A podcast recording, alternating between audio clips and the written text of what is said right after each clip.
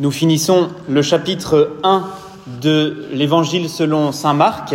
Avant même de rentrer dans notre carême, nous finissons ce premier chapitre et nous tombons sur un lépreux purifié. On va parler mercredi prochain de la cendre. On a l'impression qu'il va falloir faire une mine bien morose dans les prochaines semaines. Et on commence avec ce lépreux, on se dit, ça y est, c'est, euh, il faut faire une mine de trois pieds de long parce que le carême arrive. Eh bien, si nous envisageons notre carême comme ça, nous nous trompons. Nous nous trompons parce que précisément le but du carême, ce n'est pas de se concentrer sur notre lèpre, c'est de nous laisser purifier par le Christ, de faire en sorte que le Christ enlève notre lèpre. Bien sûr, ça passe par ce qu'a fait le lépreux, se prosterner, reconnaître notre misère, reconnaître la lèpre qui peut habiter notre cœur, notre âme. Ça passe par une démarche d'humilité qui ne fait pas forcément plaisir à notre nature, mais si nous acceptons cette humilité, si nous l'embrassons, si nous embrassons le Christ qui est venu pour nous purifier justement, eh bien nous aurons cette joie qui ne quittera pas notre cœur et elle commencera cette joie dès le mercredi des cendres. Il ne faudra pas attendre Pâques pour vivre de cette joie-là. C'est la joie de la conversion, la joie qui nous attend pendant ce carême. Alors, c'est vrai, nous avons peut-être euh, la perspective du mercredi des cendres nous fait peur, elle remplit notre cœur d'amertume, on a l'impression que notre gorge va se nouer parce que, gloups, il va falloir tenir pendant 40 jours. Attention, n'envisageons pas le carême comme ça, envisageons le carême pour ce qu'il est, un temps de pénitence c'est vrai, mais un temps de conversion, un temps de conversion et de conversion joyeuse. Et heureusement, heureusement que pour ce dimanche qui précède l'entrée en carême, nous avons ce lépreux purifié, ce lépreux tellement débordant de joie qu'il va désobéir au Seigneur en proclamant les merveilles que le Seigneur a accomplies pour lui. Au début de l'évangile, on l'entend dire Seigneur, si tu veux, tu peux me purifier. Et à la fin de l'évangile, on aurait envie de, de l'entendre dire Seigneur, même si tu voulais me faire taire, tu n'y arriverais pas. Tu as bien voulu me purifier, ça tu en étais capable, mais me faire taire, même si tu le veux, tu peux pas c'est bien sûr une désobéissance. Il aurait mieux valu pour ce lépreux purifié d'obéir au Seigneur et de ne pas proclamer euh, sur les toits que le Seigneur l'avait purifié, parce que malheureusement on voit dans les versets qui suivent que bah, le Seigneur ne pouvait plus euh, rentrer dans une ville euh, sans être assailli de personnes. Il, ça, ça a mis un frein à son ministère, donc il aurait mieux fait d'obéir. Il n'empêche, il n'empêche que cette joie-là qui déborde du cœur du lépreux, c'est cette joie-là qui doit déborder de notre cœur à chaque fois que nous acceptons de prendre nos belles résolutions de carême pour nous convertir. C'est la joie d'être purifié. Mais vous allez me dire, cette prière que le lépreux fait, Seigneur, si tu veux, tu peux, on l'a peut-être déjà faite nous-mêmes. Et autant pour, pour l'évangile, le lépreux, eh bien, il est bien tombé parce que le Seigneur le voulait, le Seigneur l'a voulu, donc il a été purifié. Mais pour nous, dans notre prière, combien de fois nous avons dit Seigneur, si tu veux, tu peux? Et puis on a eu l'impression que le Seigneur n'a pas voulu. On a eu l'impression que le Seigneur n'a pas été à l'écoute. On a l'impression que oui, peut-être le Seigneur a été ému, saisi de compassion pour ce lépreux, mais qui n'est pas forcément saisi de compassion pour nous on se dit, Seigneur, il y a une petite injustice quand même. Moi, je prie à longueur de journée, euh, je prie pour qu'on me libère de telle ou telle chose, je prie pour telle ou telle intention depuis des années et des années, et puis ben, j'ai pas l'impression que tu sois aussi saisi de compassion pour moi que tu l'as été pour ce lépreux. Et on se met à mettre un petit peu le Seigneur en procès. On se, on se met à dire, mais Seigneur, je ne comprends pas pourquoi tu n'as pas voulu. Alors, il nous est bon peut-être de rentrer dans les sentiments du Seigneur pour comprendre pourquoi le Seigneur parfois veut nous exaucer, et puis parfois il ne veut pas. Oui, le Seigneur ne veut pas exaucer certaines de nos demandes. Comme un bon père qui parfois eh bien, autorise son enfant à prendre, à ouvrir un paquet de chamallows, mais il ne lui autorise pas à ouvrir le deuxième paquet parce que même si l'enfant ne voit pas le danger, eh bien, le père voit très bien qu'à ouvrir un deuxième paquet de chamallows, sa santé va être en danger. Il faut que nous rentrions dans ces sentiments-là du Christ. Mais le Christ est toujours saisi de compassion pour ceux qui sont mis à l'écart. Et c'est ce qu'on voit bien dans cette histoire du lépreux. Le lépreux, il est, empêché de pratiquer d'abord sa vie sociale. On l'a vu dans la première lecture, il y a toute une série d'interdits qui sont prononcés à l'encontre des lépreux. Et même à l'époque de Jésus, on sait que certains rabbis avaient rajouté des ordonnances. Par exemple, Certains rabbis se, se, vantaient de ne pas acheter un œuf dans une rue où habitait un lépreux. Certains rabbis euh, donnaient des, des, précisions sur la distance qu'il fallait avoir avec les lépreux. Et cette distance variait si on était dans un jour euh, calme ou dans un jour de grand vent, parce qu'il fallait être plus éloigné du lépreux les jours de grand vent, de peur de contracter une impureté, une impureté, une maladie. Il y avait vraiment le fait d'être ostracisé.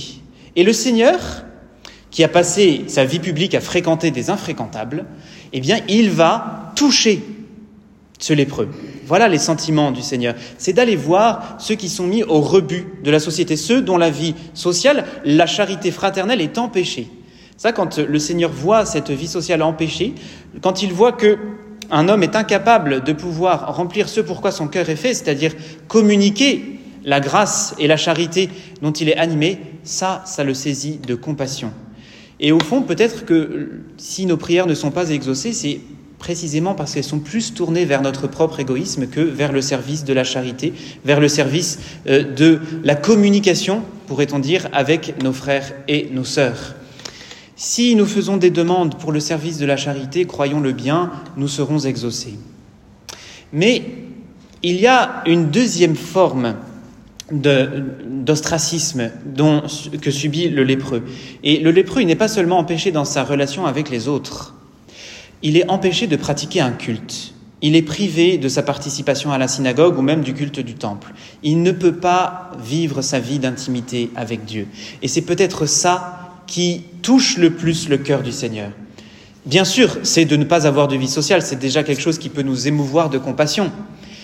Mais le fait d'être privé de sa relation avec Dieu, ça c'est la pire des choses. Et le Seigneur ne peut pas l'envisager. Et au fond, il a passé son temps, bien sûr, à fréquenter des infréquentables parce qu'on leur refusait l'accès au Seigneur, parce qu'on leur refusait l'accès au culte.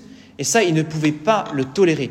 La colère du Seigneur au temple, quand le Seigneur euh, euh, prend un fouet pour renverser les tables d'échangeurs, quand le Seigneur vient purifier le temple de tout ce commerce qui n'avait pas lieu d'être dans le temple, c'est précisément parce que l'échangeur s'était installé dans le parvis des gentils.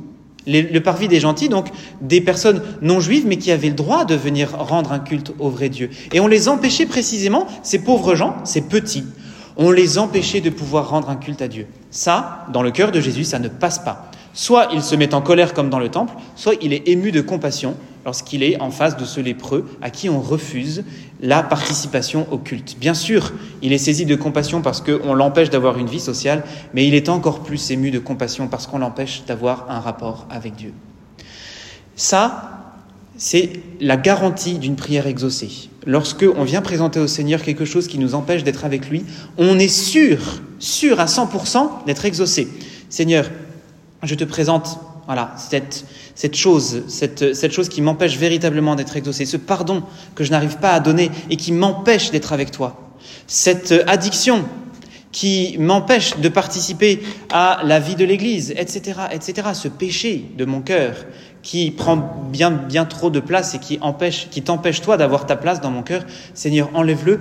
Si l'on fait cette prière humblement, si l'on vient se prosterner comme le lépreux, soyons en sûrs, nous serons exaucés parce que le Seigneur sera ému de compassion. C'est le sens des confessions que nous allons faire pendant ce carême, le sens du sacrement de la pénitence et réconciliation. Nous allons présenter notre misère. Seigneur, voici ce péché ou ces péchés qui m'empêchent d'être avec toi. Soyons-en sûrs, le Seigneur sera saisi de compassion.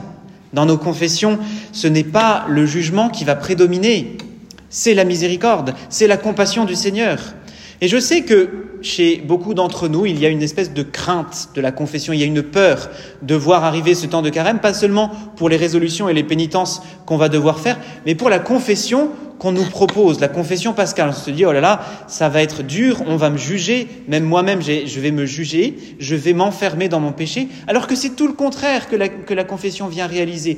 La confession, elle vient retirer de notre cœur tout ce qui nous empêche d'être avec le Christ.